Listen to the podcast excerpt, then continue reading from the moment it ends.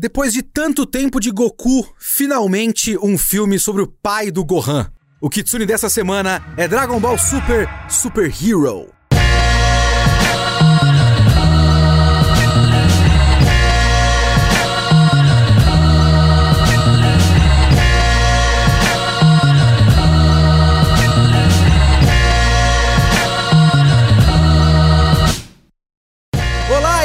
Leonardo Kitsune e o Kitsune da Semana é o meu podcast semanal para eu falar do que eu quiser, do jeito que eu quiser. A ideia aqui é que toda semana sai uma nova review de alguma coisa que pode ser desde cinema, literatura, anime, mangá, séries. Se eu vi, se eu li, eu quero comentar, é aqui que eu vou falar. Você pode assistir a gravação deste podcast ao vivo toda quinta-feira, 5 horas da tarde, em twitch.tv barra geekhere ou pode mandar o seu e-mail para leo.kitsune@geekhere.com.br ou pode comentar no site geekhere.com.br, faz a sua conta, comenta embaixo do post deste episódio. Vamos lá.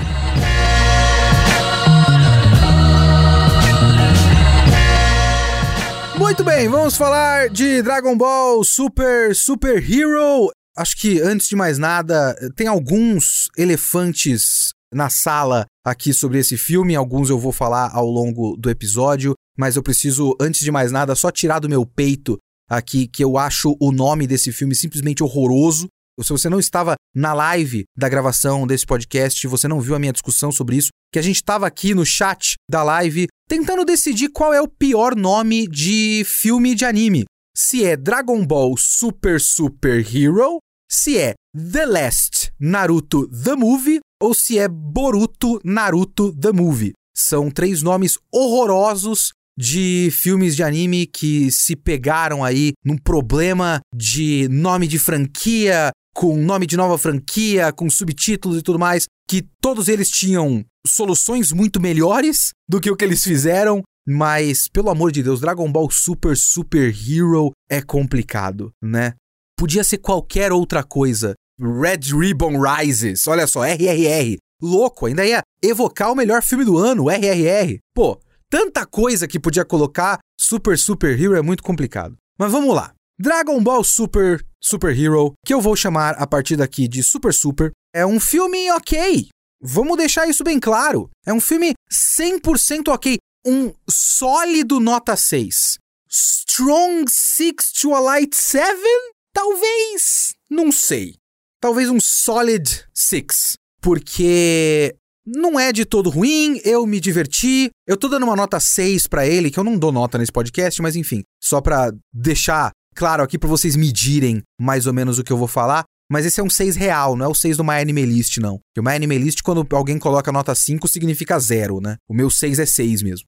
Então eu, eu me diverti, teve várias partes que eu achei bem legais, mas obviamente isso é um filme de Dragon Ball, né? E assim, eu não vi muitos filmes de Dragon Ball na minha vida, porque eu tenho mais o que fazer, mas dos que eu vi, vários deles compartilham o mesmo problema. E eu vou chegar nesse problema.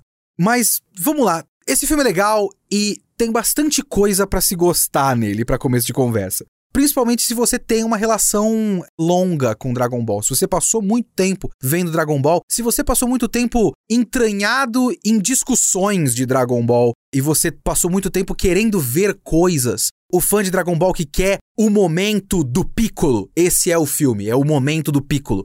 O fã de Dragon Ball que, como eu, gostaria que de fato tivessem deixado o Gohan ser o protagonista a partir da saga do céu, esse filme é mais ou menos para você. Então, depois de muito tempo com uma relação muito próxima de Dragon Ball, Dragon Ball Z, Dragon Ball Super, que eu não tenho grande relação com Dragon Ball Super, mas enfim, esse é um filme que te dá coisas que você quer ver, sabe? Do que se trata esse filme? Eu não sabia praticamente nada antes de assistir. Não saber praticamente nada desse filme foi legal, foi interessante porque o conceito do filme foi uma surpresa para mim e eu curti quando eu vi acontecendo na minha frente. Falei, ah, porra, boa ideia a trama deste filme. Se você conhece Dragon Ball de longa data, se você, como eu, gosta mais do Dragon Ballzinho, do Goku criança e tudo mais, da parte mais aventura, que era bem mais criativa em criar situações para que o Goku tente solucionar. Ele soluciona na base da porrada na maior parte das vezes? Sim, mas são situações que não são apenas chegou um cara muito forte, ele tem outros cinco caras fortes abaixo dele. Dragon Ball Z é basicamente isso repetido várias vezes, né? Em Dragon Ball clássico, digamos assim, quando não é um arco de torneio, são arcos bastante criativos. E as partes mais legais de Dragon Ball para mim envolvem a Red Ribbon. A Red Ribbon é uma organização do mal que quer dominar o mundo genérica, mas é bem legal. É tipo, tem vários personagens esdrúxulos no meio. Tem o Oitinho, por exemplo. Então tem muitas partes legais de Dragon Ball com a Red Ribbon. Esse filme resgata de novo a Red Ribbon. A saga do céu era um resgate da Red Ribbon, né? Os androides são da Red Ribbon. E esse aqui também tem a ver com Red Ribbon e com androides. Ele é uma amálgama de bastante coisa. Eu esqueci o nome do líder da Red Ribbon, mas deve ter a ver com vermelho, porque o filho dele agora é o, o novo líder da Red Ribbon, o nome dele é Magenta. E a Red Ribbon, depois de ser desmantelada no Dragon Ballzinho, ela se tornou uma empresa farmacêutica, mas é só fachada, porque o cara tem um plano de dominar o mundo ainda. O cara tira da prisão o cientista maluco, que é o filho do Dr. Gero, o cara que fez os androides no Dragon Ball Z. É um moleque gordinho. Para ele fazer androides para Red Ribbon agora e dominar o mundo. Ele manipula o moleque. Essa é a parte legal do conceito de Dragon Ball Super. Esse moleque, ele é meio pinel das ideias. Ele é meio doido. Eu até vou discutir um pouco esse personagem porque eu acho um personagem esquisito de se discutir. Mas ele tem uma obsessão com super-heróis. Ele quer ser um super-herói, apesar de ser um criminoso. E a maneira que o Magenta, novo líder da, Red Ribbon, manipula esse Dr. Redo, que é o, o novo cientista do mal, é dizendo que, ó, sabe a corporação Cápsula? Tem alguma coisa muito esquisita com eles. Dizem que eles são mancomunados com os alienígenas superpoderosos. Será que a corporação Cápsula não é uma organização do mal? Esses alienígenas do mal, mancomunados com eles, não querem dominar o mundo? A gente tem que investigar essa conspiração e acabar com o mal pela raiz.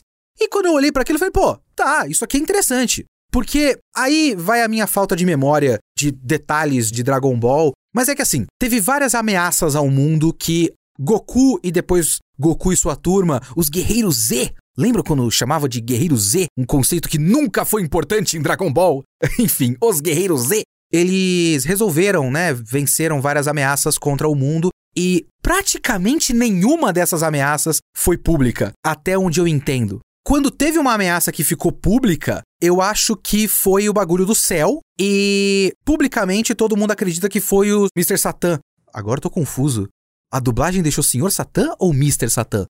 O Mr. Satan, publicamente, é o cara que considera-se que salvou o mundo. Eu acho que até quando tem o Majin Buu, não é uma coisa muito pública, né? A saga do Freeza toda acontece em outro planeta e tal. Então, ninguém exatamente sabe que o Goku e os Guerreiros Z salvaram o mundo diversas vezes. Eu acho que no Dragon Ball Super tem um monte de coisa que acontece ou em outros planos, ou em outros planetas, ou em outras realidades. Então, todas essas vezes que eles salvaram o mundo, ninguém soube que foi o Goku. Então, dá para enganar alguém e dizer que a corporação Cápsula, tipo, como é que eles ficaram tão ricos? É claro que a tecnologia deles tem que ter vindo de alienígenas. Não é possível eles terem conseguido acesso a tantas coisas. Sabe, faz sentido.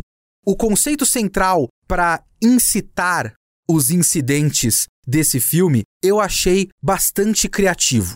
Então, essa é a primeira coisa que já me deixou simpático ao filme. Eu vou falar outras coisas que me deixaram simpático com asteriscos logo no começo do filme, mas isso logo que eu comecei a entender a trama, falei, pô, tá aí, muito da hora, boa, curti, vambora.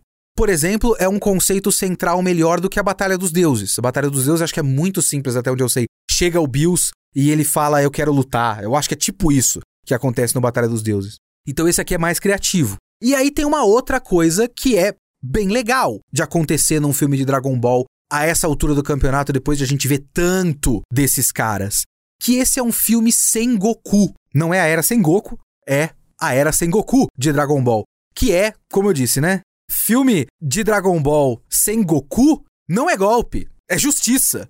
É só o que a gente já deveria ter tido há muito tempo, certo? Porque depois dos eventos do filme do Broly, inclusive esse filme tem várias semelhanças que eu não gosto com o filme do Broly, mas enfim, depois do filme do Broly, eles levaram o Broly pra aquele outro plano lá do Bills e do Whis. E eles estão treinando. Então, quando acontece uma ameaça ao mundo, Vegeta, Goku e Broly, e Whis e Bills estão em outra realidade se batendo. É, é isso que eles gostam de fazer, eles se batem.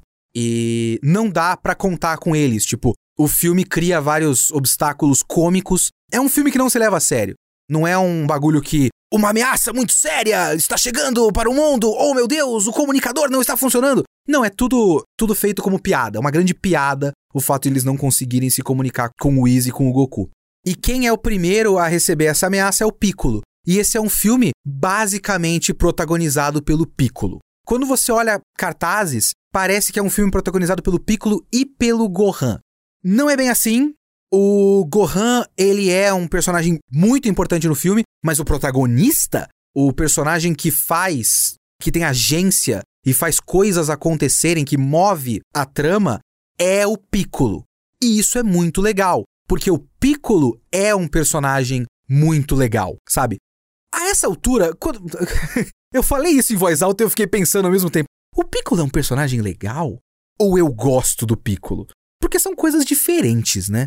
Eu vou deixar declarado aqui que o Piccolo é um personagem legal. A essa altura é complicado você classificar qualquer um desses personagens de Dragon Ball como bons personagens, da maneira como eu gosto de avaliar e da maneira como a gente aprendeu a avaliar essa coisa de construção de personagem e passado e motivações e conflitos. Como essa é uma história que meio que já acabou várias vezes e nunca acaba, Dragon Ball como franquia tá eternamente num estado de a gente pega eles num estado de paz e eles não têm conflitos, mas aí acontece um problema e eles têm que solucionar. E o Piccolo não tem nenhum conflito de verdade. Ele tem uma coisa que incomoda ele nesse filme, mas é o máximo que dá para dizer que ele tem um conflito. Então eu não sei se eu consigo dizer que o Piccolo é um bom personagem, tipo um bom personagem, bem escrito, bem construído. Mas é um personagem simpático. É um personagem ao qual eu sou simpático depois de muito tempo de contato com ele, né? O Piccolo é um personagem que a gente passa a gostar bastante desde o começo do Z, quando a gente faz todas as piadas. Esse filme é um filme todo baseado na grande piada de que o verdadeiro pai do Gohan é o Piccolo, porque o Goku tá morto e o Piccolo que treina e cria a criança com muita empatia e sendo muito carinhoso do jeito que ele sabe ser carinhoso. Então a gente gosta do Piccolo. Esse é o filme todo protagonizado pelo Piccolo. E esse é um filme protagonizado pelo Piccolo do jeito que ele funciona melhor a essa altura. Porque em seus melhores momentos, Dragon Ball é uma série de comédia. Dragon Ball deveria ser uma série 100% de comédia. Akira Toriyama é um mangaka de comédia que se pegou numa encruzilhada de criar o maior épico de luta de todos os tempos, junto com One Piece a essa altura. Ou One Piece superou, mas enfim. Meio que o melhor que ele faz não é isso. Ele só é um quadrinista maravilhoso porque ele tem timing cômico ele aplica o timing cômico dele no timing da quadrinização de lutas. E o bagulho funciona, porque o cara é a porra de um gênio. Mas ele é um mangaká de comédia. E numa comédia, existe uma função para um personagem que é muito importante, que é o straight man, ou escada, que é o personagem sério no meio de um monte de personagem cômico. Então é isso que ele faz o filme inteiro. Tudo ao redor do Piccolo é absurdo e a gente vê o Piccolo reagindo a essas coisas de maneira exasperada, digamos assim. Então todo mundo é meio idiota e só o Piccolo não é tão idiota assim. E funciona muito bem. Sei lá, parece que se você desse Dragon Ball no colo do Piccolo, a história ia melhorar muito mais a essa altura. Porque o Goku e o Vegeta já viraram paródias de si mesmos. Então, não sei se dá para você conduzir a essa altura uma história com o Goku e o Vegeta. Mas o Piccolo é um personagem mais pé no chão. Dá para você conduzir uma história. Esse filme é a prova disso. Então, o Piccolo é o cara que é o primeiro atacado e é o primeiro que vê essa ameaça. Ele chega, ele se infiltra lá na, na Red Ribbon e vê os caras tramando para dominar o mundo. E é ele que começa a agitar as coisas, que fala com a Bulma, que vai falar com o Gohan, que vai não sei o que, tentar, tenta entrar em contato com o Goku. Aí ele vai na torre e pega semente dos deuses. Então é o cara que tá tentando solucionar a situação efetivamente. E ele conduz o filme e conduz bem. E, como eu disse, outra coisa que eu acho bem legal desse filme é que, assim, ele é um filme nostálgico, de certa forma, né? É até curioso você pensar nesse filme como um filme nostálgico, sendo que não é um filme com o Goku. Mas ele é um filme nostálgico. Ele é um filme sobre o, os primeiros vilões de Dragon Ball. E é legal. E essas coisas, todas elas que eu citei aqui, elas quase funcionam perfeitamente. Quase. Porque vamos lá, é um filme nostálgico, certo? É um filme sobre a Red Ribbon. E tem um flashback no começo. E esse flashback, ele é muito doido. Porque vamos falar do outro elefante na sala aqui desse filme, que é a animação de Dragon Ball Super Super. A animação em computação gráfica, a grande polêmica de Super Super. O primeiro trailer que saiu eu achei estranho. Quando você vê em ação, quando você está assistindo efetivamente o filme, não tem nenhum problema com essa animação. De verdade. Funciona perfeitamente bem.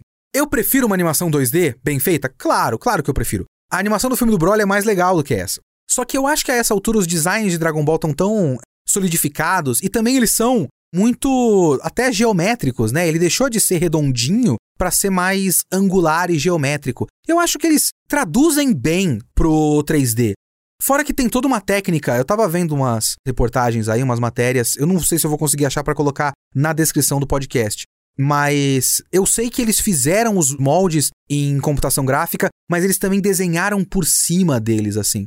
Então existe traço de verdade por cima daquilo para dar um pouco mais de personalidade. Então, se a gente tem que aceitar que a animação em computação gráfica vai estar presente em animes no geral, esse é um bom exemplo de um uso decente.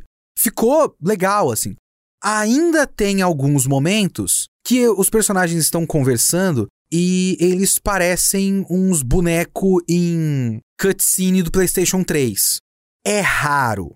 Isso é uma coisa que eu acho consideravelmente comum em anime de computação gráfica.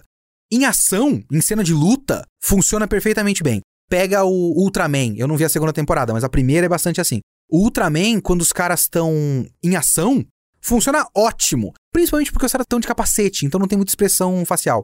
Quando eles estão conversando, eles parecem uns bonecos de pau, umas marionete conduzida por cordinha, assim.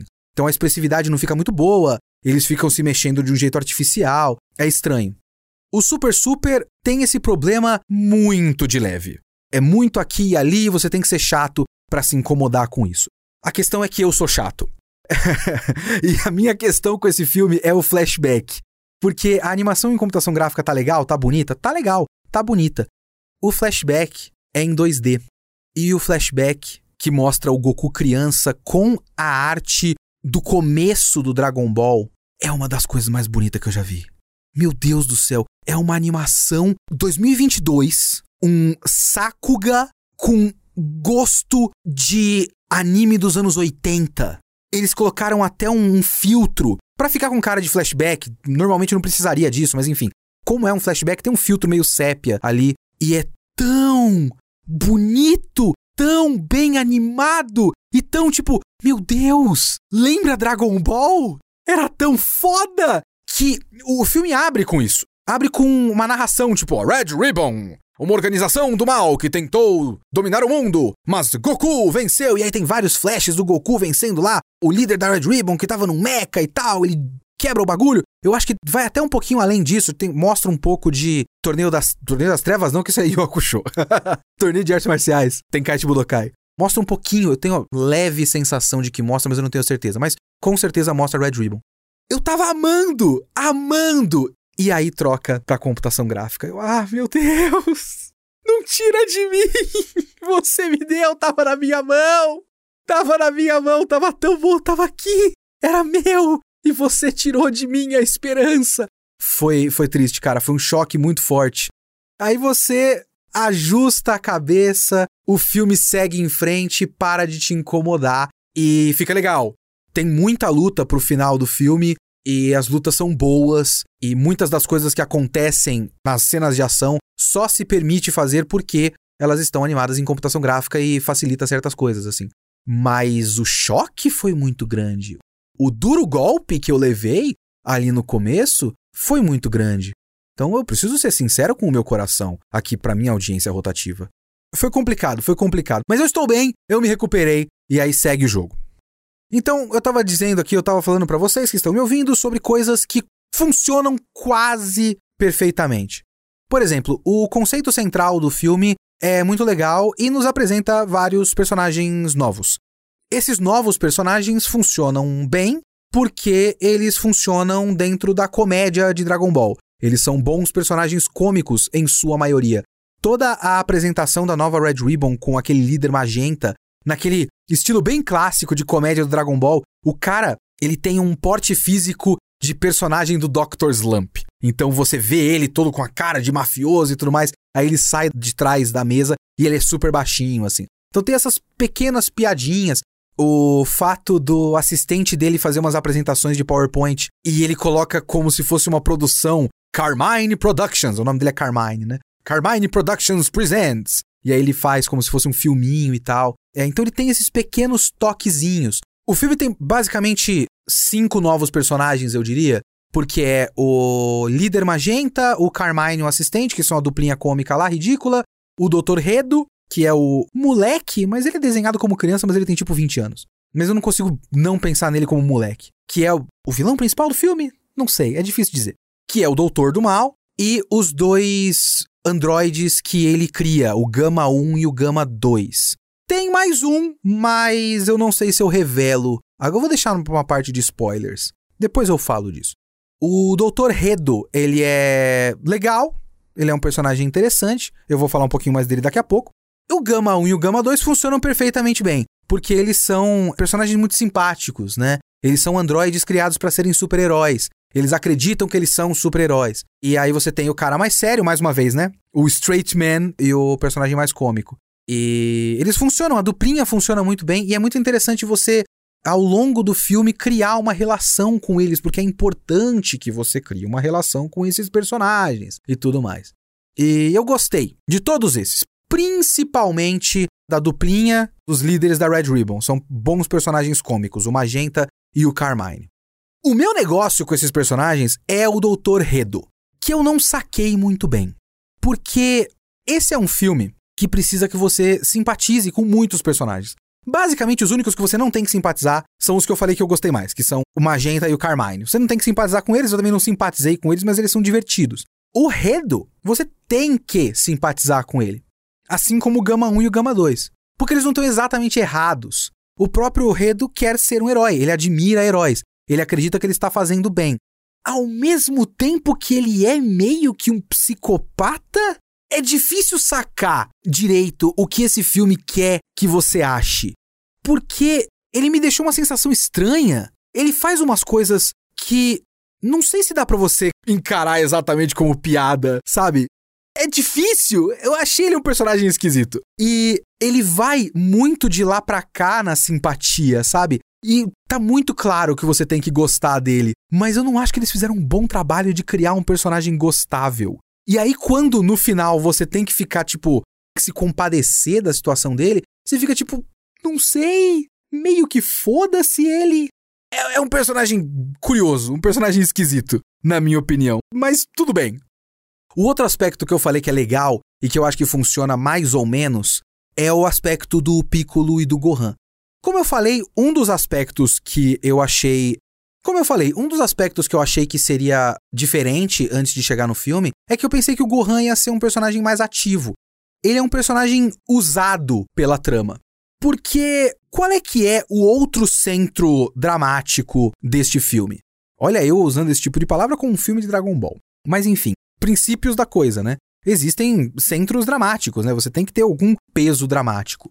É o fato de que o Piccolo começa o filme treinando a Pan, a filha do Gohan com a Videl, e ele tá meio indignado. São, são tempos de paz, né? Mas ele tá indignado que o Gohan não treina mais. Eu acho que existe uma. Essa é uma outra parte que eu não sei até que ponto eu curto. Porque o Gohan é um personagem simpático, mas Dragon Ball, a essa altura, parece gostar muito da piada de pai ausente. E o Gohan também é meio que um pai ausente. E a Videl é uma mãe ausente. E os dois estão mais ocupados e não conseguem buscar a Videl na escola. Então tem essa piada de os dois ligarem pro Piccolo e pedir pro Piccolo buscar a Pan. A Videl e o Gohan ligam para o Piccolo buscar a Pan na escola. E tem toda uma piadinha, tipo, é usado para piadas divertidas. Eles ficam dando ursinho de pelúcia pro Piccolo e o Piccolo não entende porque eles estão dando tanto ursinho de pelúcia para ele. E são piadas legais. Não tô aqui pra problematizar tanto assim e cancelar Dragon Ball. Eu só acho meio qualquer coisa porque é meio repetitivo. E você já teve a questão do Goku ser um pai meio bosta. Por que, que o Gohan também tem que ser um pai meio bosta? E aí tem um outro aspecto que aí talvez eu entre numa espécie de problematização, que é, mais uma vez, o centro dramático deste filme é que o Piccolo quer que o Gohan desperte de novo o seu instinto de luta. O Gohan tá muito parado. O Gohan deixou de ser um guerreiro, ele é agora um estudioso. Ele tá trabalhando na tese de mestrado dele sobre insetos. Um motivo para eu ficar muito puto com um personagem que eu gosto. O Piccolo não quer que o Gohan estude insetos. Inseto é da hora demais. Eu adoro inseto, Piccolo. Deixa o cara fazer o mestrado sobre inseto, sobre novas espécies de inseto, cara. Porra, é da hora demais. Enfim, ele não gosta do Gohan nos livros. E isso é difícil discutir. Dragon Ball é muito difícil de discutir, porque olha a bobagem que eu vou falar em voz alta. O ano de Nosso Senhor de 2022 e Leonardo Kitsune Camargo tem a pachorra de falar em voz alta a seguinte frase: dois pontos. Eu acho que isso estraga o desenvolvimento de personagem do Gohan. Eu estou quase mandando um e-mail para mim mesmo para falar: "Ô, oh, Kitsune, tomar no meio do seu cu, irmão? Desenvolvimento de personagem do Gohan?" O que, que eu quero dizer com isso? Dragon Ball, de certa forma, depois, sei lá, parece que Dragon Ball do Z pra frente, assim, principalmente do Majin Buu pra frente, me dá uma sensação de que ele desistiu. E ele é um, um anime, um mangá sobre luta, né? Parece óbvio o que eu tô dizendo, mas não, não é tão óbvio assim. Pega qualquer outro shonen de luta moderno, mais moderno, e por mais que todos eles sejam sobre luta, né? Sobre. Você cria um grupo de personagens, tem um trio, tem dois caras e uma mina, esse trio tem poderes, você cria um sistema de poderes e coloca eles numa organização. Ah, eles são ninjas, ah, eles são é, mestres das maldições, eles são matadores de demônios, qualquer coisa do tipo. E você explica o tipo de poder, coloca numa organização e tudo mais. Eles têm que solucionar um problema, tem um vilão, e blá blá blá blá blá blá. Só que você tem esse contexto, né? Tipo, não é um mangá sobre eles lutando. É um mangá sobre tem um demônio que quer destruir as pessoas, quer acabar com a humanidade, fazer um mundo só de demônios, então você tem que lutar contra eles e salvar a minha irmã, etc, etc. Dragon Ball parece que é um mangá sobre, bom, toda vez surge alguém mais forte e as pessoas gostam muito de lutar. O Goku gosta de lutar, o Vegeta gosta de lutar e quer ser mais forte que o Goku. Tem uma piada sobre isso com o Broly agora também e tudo mais nesse filme. E eles lutam e tem uma sequência de lutas. O filme do Broly é muito isso. O filme do Despertar dos Deuses lá, o Whatever Whatever dos Deuses, do Bills. Eu não lembro o filme da ressurreição do Freeza, sinceramente eu não lembro nada sobre aquele filme. Mas o filme do Bills, o filme do Broly e esse filme, eles têm uma coisa em comum, que é eles não têm exatamente uma trama. E eu vou falar mais disso daqui a pouco. Eles têm uma coisa que faz com que lutas aconteçam. É um incidente instigador de lutas, certo? Nesse sentido, o Gohan é um personagem interessante. O Gohan é o personagem que, filho do talvez maior guerreiro da história do planeta, o Goku, com o potencial de ser muito mais forte do que ele, isso é uma coisa repetida várias vezes ao longo de, de Dragon Ball Z. Tipo, Gohan tem mais Ki que o Goku, ele pode ficar mais poderoso que o Goku, etc, etc. É uma ladainha que a gente ouve faz tempo. Ele é o personagem que termina a história como um não guerreiro. Ele é um estudioso, ele coloca um óculos e ele vai estudar. O filme todo é sobre o Piccolo olhando para isso e falando: "Ah, porra, que vergonha. Aqui é Dragon Ball. Que porra é essa? Estudar? Coisa de idiota." É quase como se ele pegasse o Gohan no corredor da escola e fizesse um cuecão e jogasse ele no armário. Ah, nerd!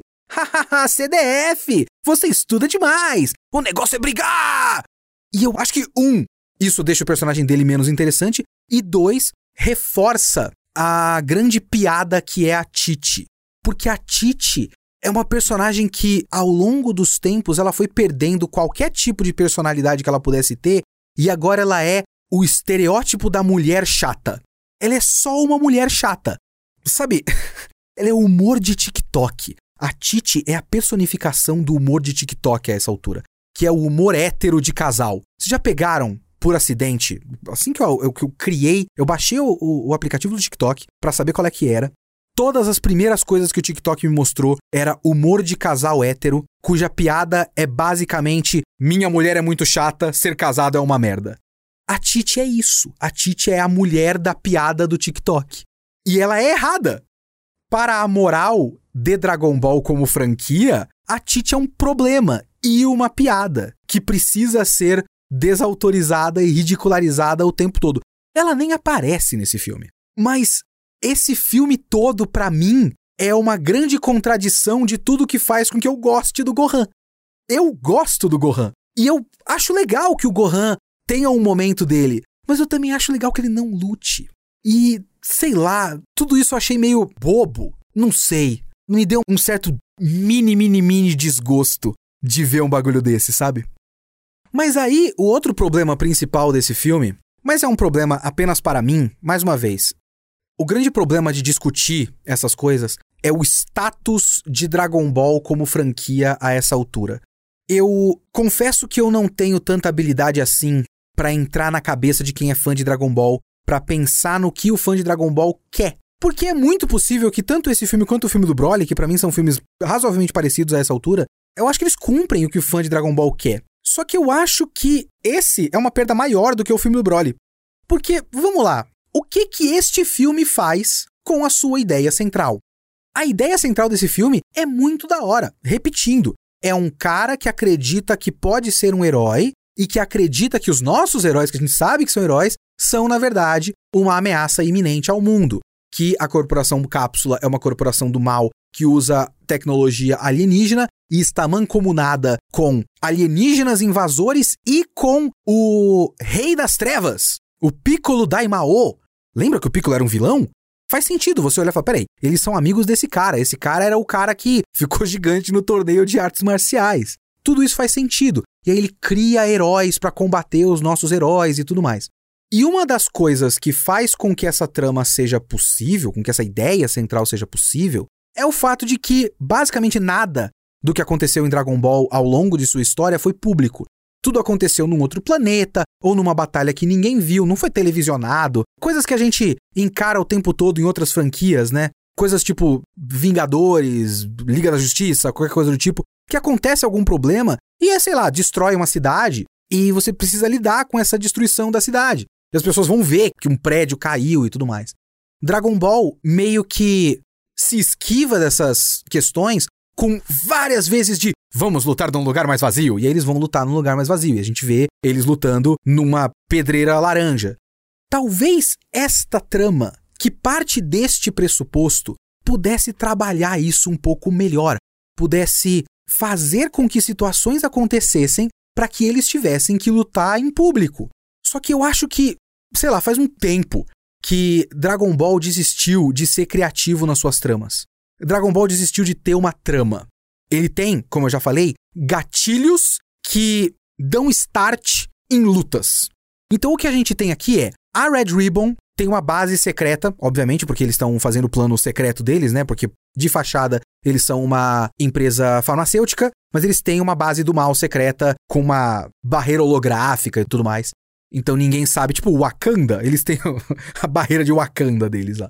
Ninguém sabe que eles têm uma base secreta, uma grande indústria zona e tudo mais. Onde eles têm os exércitos e as naves e onde eles criam os androides. Só que, mais uma vez, é uma base secreta com uma barreira holográfica que ninguém sabe que está lá.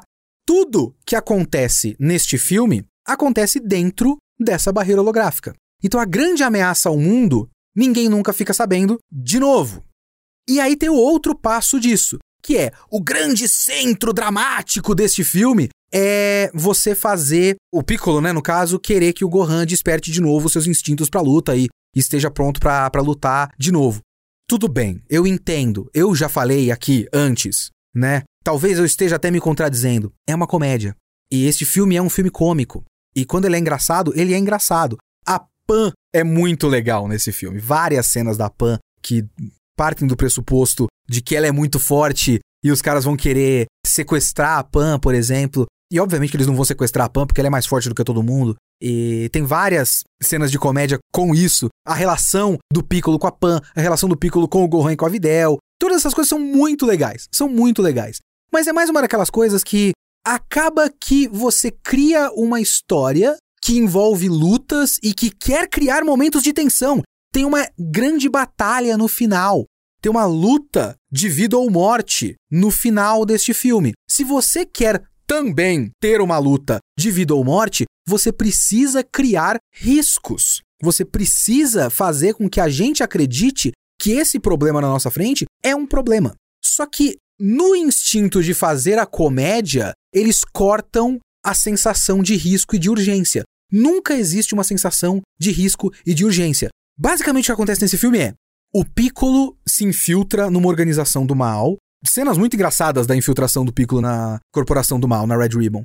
E ele percebe que, porra, os caras têm uma super arma que pode destruir o mundo inteiro. E ele não olha para isso e fala: "O mundo está em perigo". Ele olha para isso e fala: "Porra, tá aí a chance de eu treinar o Gohan".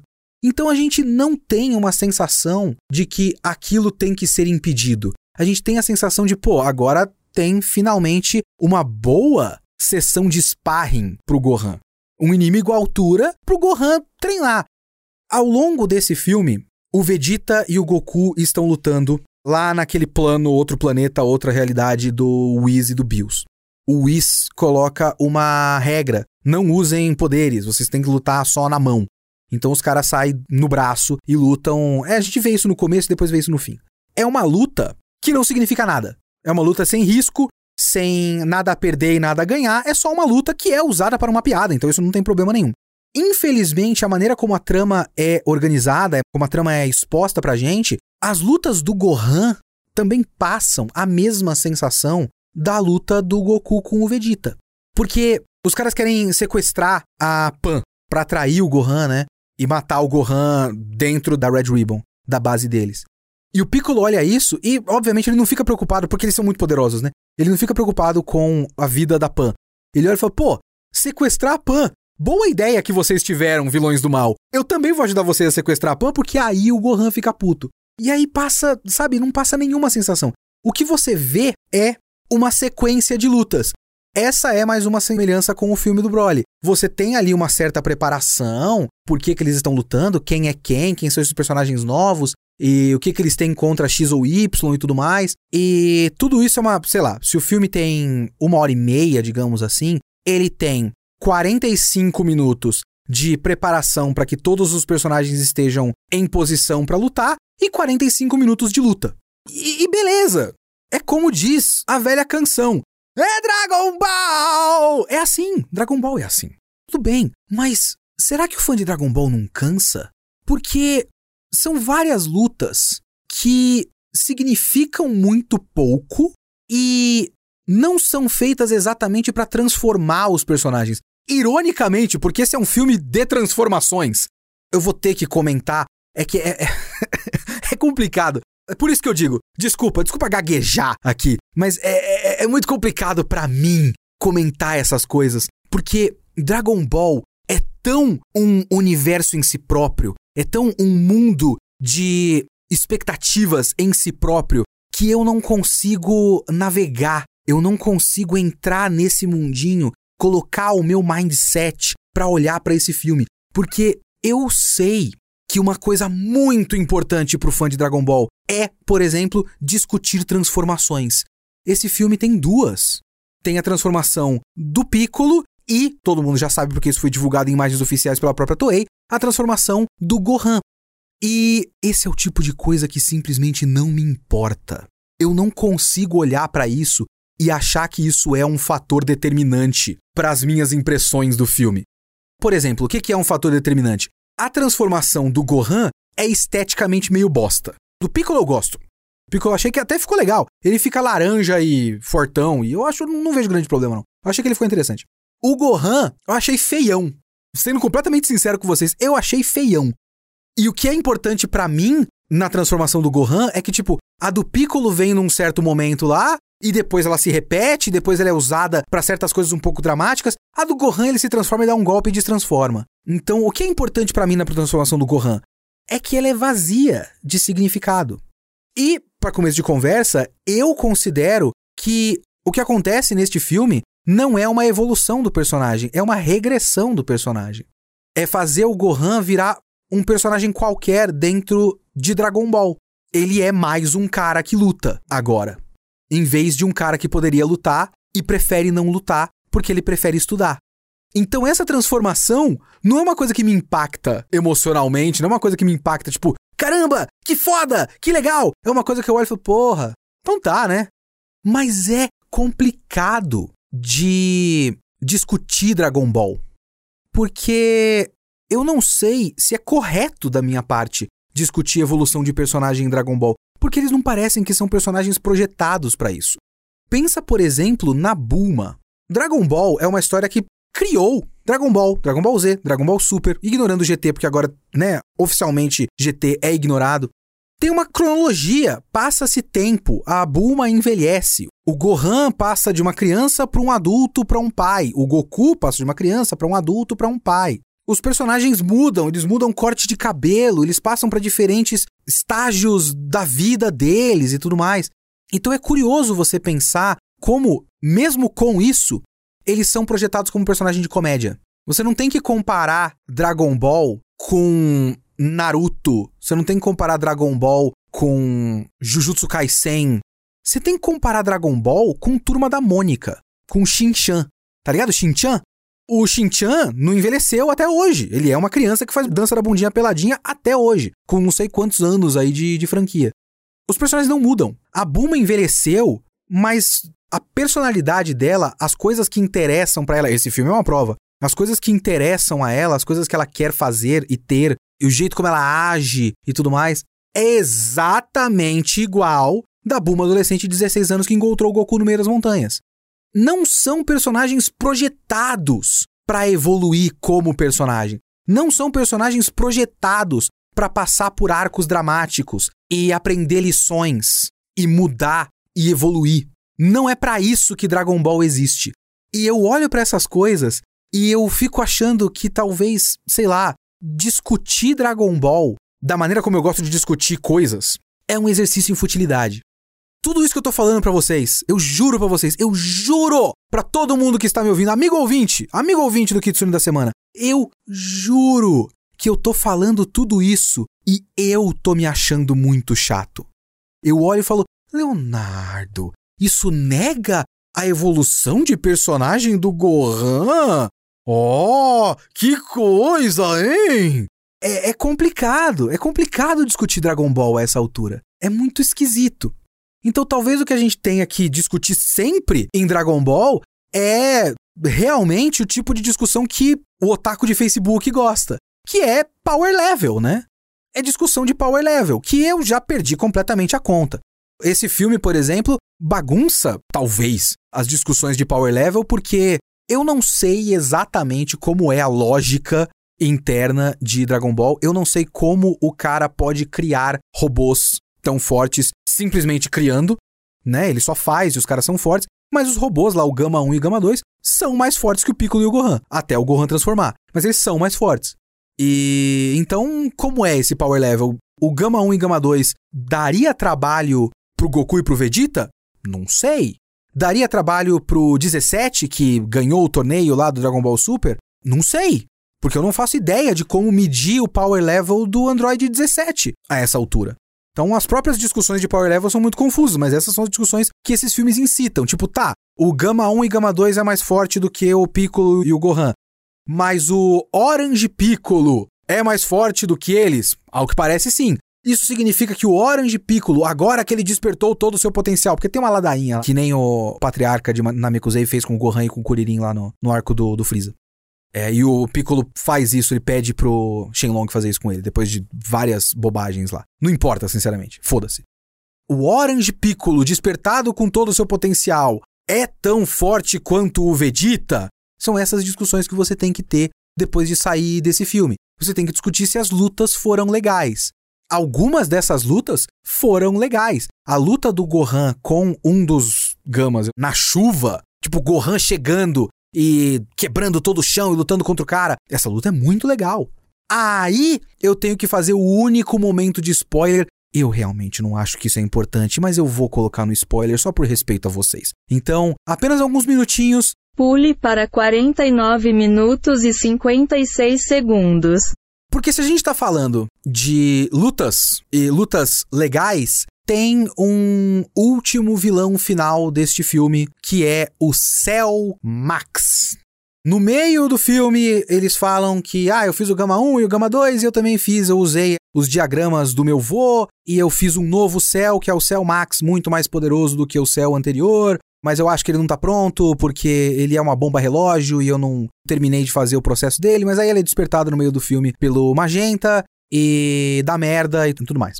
E aí você tem uma luta final com o Cell Max, que é uma grande oportunidade perdida, porque se eu gosto do Redo, mais ou menos, se eu gosto do Magenta e do Carmine, se eu gosto do Gama 1 e do Gama 2, o Cell Max é nulo. O Cell Max, ele não é um personagem, ele é um kaiju. Ele é um kaiju ruim, inclusive, porque ele é o céu gigante que grita. Ele é muito, muito forte e ele é grande e ele grita. Assim, tem várias cenas que ficam legais porque ele realmente ele é usado com uma lógica de Godzilla. Ele solta raio roxo pela boca, ele é o Godzilla com o design do céu. Só que aí é uma luta que todo mundo se envolve, né? É uma luta que também é feita para ser cômica. Por exemplo, o fato de que eles chamam o Kuririn, a 18, o Goten e o Trunks. O Kuririn fica meio covardão e fica de canto. A 18 vai para cima, o Goten e o Trunks fazem uma fusão errada. É muito engraçado que a gente tava antes de ver o filme na pré-estreia, deixaram no telão o, o, o, cartaz, né? E eu tava com a Thaís, eu tava com o Jeff, e a Thaís olhou e falou: Ah, isso aqui tá atacando meu toque. Porque os caras estão na pose, o Goten e o Trunks, da fusão, mas os dedos deles não estão alinhados. Falei, bom, eu acho que no filme eles vão fazer, vão errar e vão ficar o Gotenks gordo. E é isso que acontece, eles não ligam o dedo certinho e na luta final do filme eles ficam com o Gotenks gordo. 2022 e piada de gordo. Mas enfim, é a piada de gordo que já existia. Então é só a continuação de uma mesma piada de gordo. E o Gotenks é, como todo personagem gordo em anime, ele é usado como alívio cômico, ele luta meio mal, ele cai de cabeça. Ó o gordo caindo! Ei! Essa é a piada. Cai de cabeça na cabeça do Cell Max e tudo mais mas também é usado para momentos dramáticos. Mas é complicado porque, veja bem, você já criou uma trama que é muito nula. É um monte de pequenas coisinhas até chegar e, ok, agora vocês lutam. E aí eles lutam. Você criou lá as condições para que eles lutem e eles se batem por 45 minutos. Tinha alguma coisa ainda nesse meio tempo, porque ainda tinha uma discussão muito mais ou menos de herói e vilão e os gamas, né? Acreditam que são heróis, mas começam a ter dúvidas sobre o plano dos caras e tudo mais. Então ainda tem um, um pequeno conflito do tipo, porra, por que, que vocês estão lutando contra a gente? Vocês acham que vocês são heróis? Não, nós somos heróis, vocês sequestraram a minha filha. Como é que vocês podem se achar heróis se vocês sequestraram a minha filha? Uma coisa assim que significa muito pouco pro grande esquema das coisas, mas é alguma coisa que o filme ainda tem. Isso é solucionado depois de um tempo. O Cell Max não é nem isso. Ele é só um obstáculo físico. Ele é só um monstro sem personalidade que não significa nada para ninguém. É apenas uma luta. É uma luta que tenta se sustentar no grande conflito do filme, que é o Gohan precisa despertar os poderes de luta dele, que mais uma vez é um conflito que eu não gosto. Eu, pessoalmente, você pode ter a sua opinião, mande o seu e-mail para leo.kitsune.geekhere.com.br. Eu, pessoalmente, acho que é um conflito que estraga um dos únicos personagens que era um pouquinho diferente. Então é um bagulho meio tipo. Esse é o único conflito dessa cena, e a cena toda do Cell Max é feita para que o Gohan desperte o seu instinto de luta de novo, com a transformação e tudo mais. Então você tem uma luta final contra ninguém. É uma luta que podia ser contra um robô, podia ser contra uma parede, podia ser contra uma frota de naves, podia ser contra qualquer coisa. O fato de ter o design do céu, só que agora grande, o céu da segunda forma, inclusive, não é o céu, o Perfect Cell, é o céu com aquela boca de caçapa. Que não é também o céu insetoide, eu gosto mais do céu inseto, porque eu gosto de insetos. Piccolo, vai se fuder! Deixa o moleque estudar inseto! Ah! Enfim, eu gosto mais do céu que parece mais um inseto. Esse céu Max é a versão da segunda forma do céu, só que gigante. Com outras cores também, ele é mais roxo. Você tem o design do céu na sua frente. Mas podia ser o design do Majin Buu gigante. Podia ser o design do Jiren gigante. Podia ser o design do Ozaru. Podia ser o próprio Godzilla. Se fosse o próprio Godzilla e a gente tivesse um crossover, porra, demais. mas é qualquer coisa. Então, sei lá, é um, é um final fraco, sinceramente. Um final bem fraco. Visualmente espetacular, espetaculoso, mas fraco. Enfim, este fui eu falando por muito tempo de um filme que talvez nem queira que a gente tenha esse tipo de discussão sobre ele. Sabe, é um filme, é um filme, os caras lutam, sabe? Ah, vamos aproveitar que super-herói tá em alta e vamos colocar super-hero no título, vamos lá. A única coisa que você pode fazer com um filme desse é piada ruim. É eu falando que esse é o filme, finalmente, uma história sobre o pai do Gohan. Hahaha, humor e piadas. Eu posso, por exemplo, dizer que eu tô aqui falando sobre amadurecimento de personagem e o único personagem que amadureceu foi o Piccolo, que passou de verde pra laranja. Ele amadureceu. Ele tava verde antes. Hahaha, humor e piadas. O Gohan, por exemplo, amadureceu demais e ficou grisalho. Não tivemos o Gohan branco calvo, que é, desculpa, spoiler, mas o Gohan não fica calvo, que é, para mim, um grande problema de falta de representatividade, veja bem. Então, várias pequenas decepções, mas, assim, sólido nota 6. Você vai no cinema, vai assistir? Vai se divertir. Eu diria para você esperar chegar no streaming? Talvez. Mas eu gosto que tenha animes no cinema e a gente precisa de blockbuster. E Dragon Ball é um blockbuster. Em breve a gente deve ter o One Piece Red na, no cinema. Aparentemente foi semi-anunciado pela distribuidora. E a gente precisa dessas coisas, grandes títulos. É Dragon Ball, é Demon Slayer, caso lancem outro filme, porque perderam o time porque o outro filme foi no meio da pandemia. É Jujutsu Kaisen, é One Piece, é Cavaleiros do Zodíaco, que não vai ter mais, mas enfim. Vai ter o um filme live action, né? Deus nos ajude. A gente precisa dessas coisas. Então, legal, vão no cinema caso queiram. Não é uma total perda de tempo. É divertido, é bonito, é bacana. E acima de tudo, é Dragon Ball! Mas é uma série de oportunidades perdidas.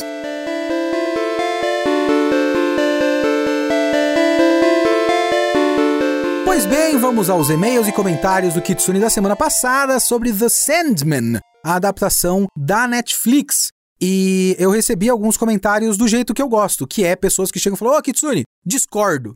O Maicon Lucas mandou aqui, a primeira coisa que ele mandou no e-mail, não mandou nem oi. não mandou nem oi. O e-mail é só discordo de boa parte da sua análise.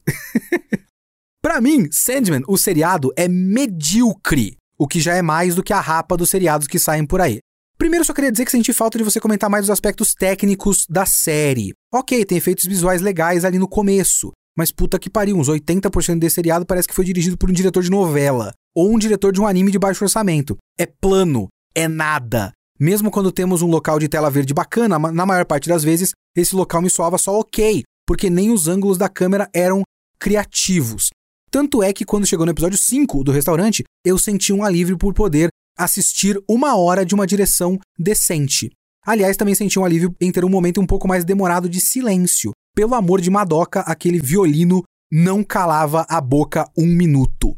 Observando pela trilha sonora, tudo nesse seriado é um momento significativo, tudo é tocante, tudo é importante. O seriado tá o tempo inteiro pegando na sua mão e falando o que você deve sentir, como se sentir e quando deve sentir. É irritante e nesse sentido Sandman não se diferencia em nada de um seriado genérico de serviço de streaming. E vou dizer uma coisa para você, assim, como eu estava curtindo certos aspectos que me chamavam mais atenção, às vezes acontece de a gente ter uma boa vontade a mais com outras coisas. Inclusive, eu fui para essa gravação de podcast com muitas críticas a Sandman. Só que eu comecei a pensar em certos aspectos enquanto eu falava, e eu comecei a me empolgar e falar: porra, não, peraí, tem, tem muitas qualidades que eu só comecei a notar conforme eu fui falando. E talvez alguns momentos ali do começo eu gosto, por exemplo, do sonhar, eu gosto do inferno, eu gosto da cena das fúrias, né, que eu acho visualmente razoavelmente criativo. E tem algumas tomadas que são muito bonitas. Eles se aproveitam muito daquela tomada do Morpheus dentro do vidro e que aquele momento cria muitas imagens interessantes. E o episódio 5, como você falou, é um episódio muito bem dirigido. Então, talvez esses certos momentos e certos lampejos de criatividade visual tenham realmente me deixado com uma certa boa vontade para outras coisas que são mais sem graça. A boa vontade foi acabando ao longo da série. Por exemplo, como eu falei no final, e você cita aqui no e-mail, que ele vai perdendo um pouco a criatividade do encenar das cenas ali, e tem muitos momentos em que eles estão realmente só plano contra plano, pessoas em pé, com um plano aberto, falando e declamando literalmente o que tá acontecendo. E aquele momento me deu um pouco mais de, de preguiça. Eu fiquei mais me pegando nos aspectos temáticos e nos aspectos estruturais, e eu tive uma certa boa vontade com aspectos técnicos, como você falou. Eu acho que eu não discordo do que você está dizendo, não. Uma coisa que eu nem pensei, nem pensei, foi trilha sonora. Eu não sei se eu tava assistindo num horário que eu tive que colocar o volume baixo. Às vezes acontece, né? Tem muito de você assiste numa certa condição que você tem que colocar o volume baixo e as TVs são desreguladas. Sabe quando a gente passa muita raiva de ter uma cena de ação e você tem que abaixar o volume porque você vai acordar o prédio inteiro e aí quando acaba a cena de ação você não consegue ouvir o diálogo porque tá muito baixo? Acontece, né? Então, às vezes eu não reparo em trilha sonora quando eu tô vendo as coisas em casa. E eu também não sou um grande entendedor de trilha sonora para poder criticar. A do Sandman, eu não reparei. Juro pra você. Eu não lembro de uma música, o que já é um problema, né? É, ele fala aqui, ó, continuando. Discordo de você sobre o fechamento de unidade da série. Da minha leitura, a unidade que se fecha nessa temporada está ligada à reconstrução do sonhar. Nesse ponto de vista, penso que a união desses dois arcos fazem sentido para esse fechamento. No começo, o Morpheus perdeu seu reino, no final, ele recupera o reino por completo. E ele só alcança essa completude quando recupera os três pesadelos e sonhos e ganha a confiança da, da Lucienne. Eu vou discordar de você concordando um pouquinho, porque o aspecto da Lucienne é o mais forte de todos, porque ele termina a série com mais um passo daquela espécie de humildade dele, né? Digamos assim, de entender que ele não precisa ser como ele sempre foi e entender que ele pode dar o espaço para Luciene ter certa autoridade no sonhar também. Então, isso é uma coisa que realmente dá um pouco mais de fechamento. Recuperar o sonhar, para mim, eu já vou discordar de você, porque eu não acho que é uma coisa dramática. É uma coisa prática. Essas coisas práticas, elas me pegam menos. Quando ele termina o episódio 6 e ele entende que a função dele é diferente, ele ressignifica a própria função dele como entidade cósmica, ali é um fechamento dramático, um fechamento de personagem para mim, que importa muito mais do que ele recuperar o sonhar. Eu vou concordar com você que um fechamento dramático tem a ver com o negócio da Luciene, mas aí também é um segundo passo dessa nova ressignificação dele, que para mim podia ficar numa segunda temporada. Então eu acho que ele fechou um ciclo, aquele é um segundo ciclo.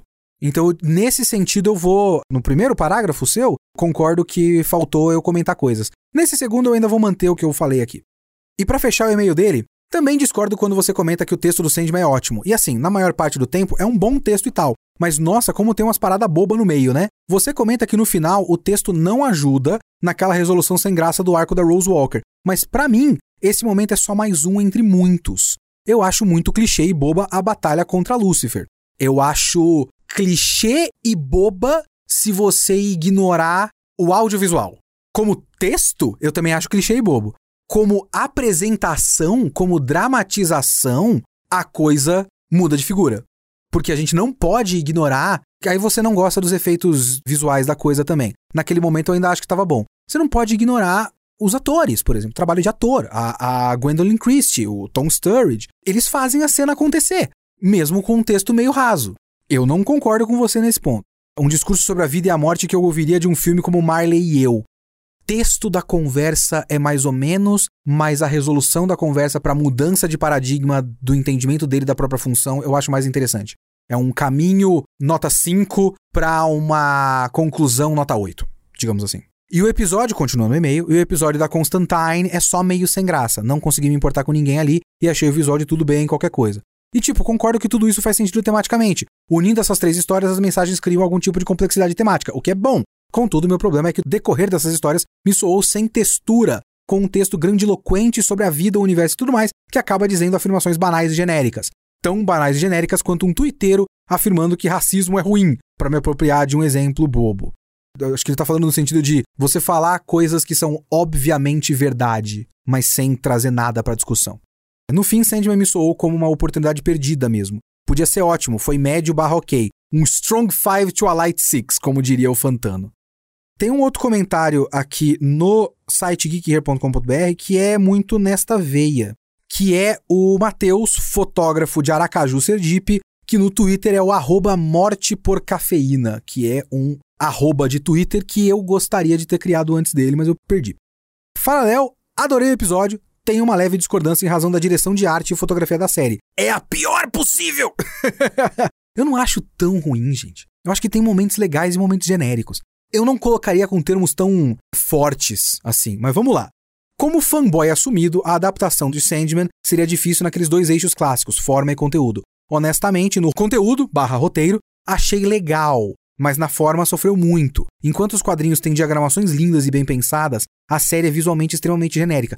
A série é bastante genérica se você considerar como é os quadrinhos. Isso eu vou ter que concordar. A série não é tão genérica se você considerar. É, é, é complicado. Pensa em Sandman comparando, por exemplo, com Roda do Tempo. Você entende o que eu quero dizer? Pensa em Sandman comparando com Cavaleiro da Lua.